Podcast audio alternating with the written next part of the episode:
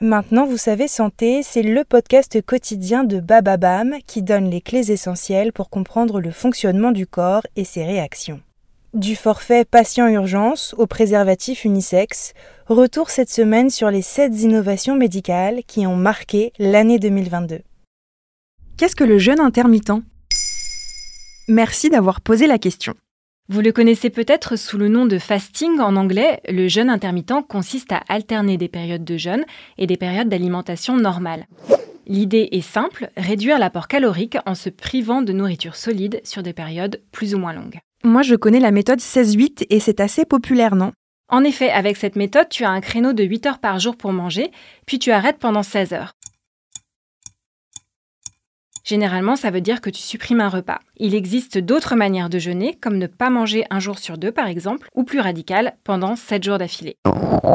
L'idée commune est de laisser son système digestif au repos. Mais on doit avoir super faim. En fait, ce qui donne faim, c'est la digestion des aliments précédents. Il y a donc une phase d'adaptation, puis on ne ressent plus la sensation de faim. Néanmoins, les avis médicaux divergent beaucoup sur la question du jeûne. En tout cas, il doit se passer plein de phénomènes dans le corps. Comment l'organisme fait pour s'adapter? Il utilise nos réserves endogènes et pas seulement celles du repas de la veille au soir. D'ailleurs, notre organisme est capable de subir des conditions d'absence totale de nutriments jusqu'à deux mois. Évidemment, ce n'est pas l'objectif dans le cadre d'un jeûne contrôlé.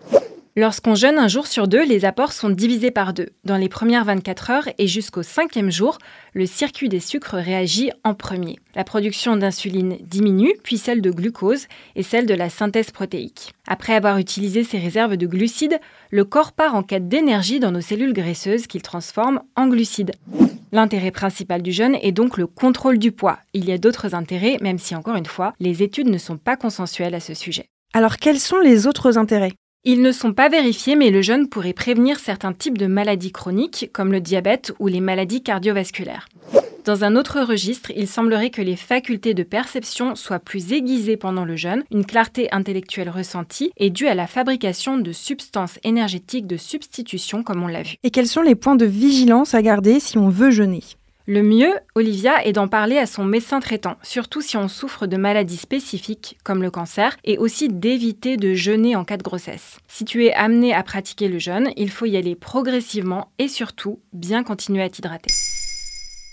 Maintenant, vous savez, un épisode écrit et réalisé par Émilie Drujon. En moins de 3 minutes, nous répondons à votre question. Que voulez-vous savoir? Posez vos questions en commentaire sur les plateformes audio et sur le compte Twitter de Maintenant, vous savez.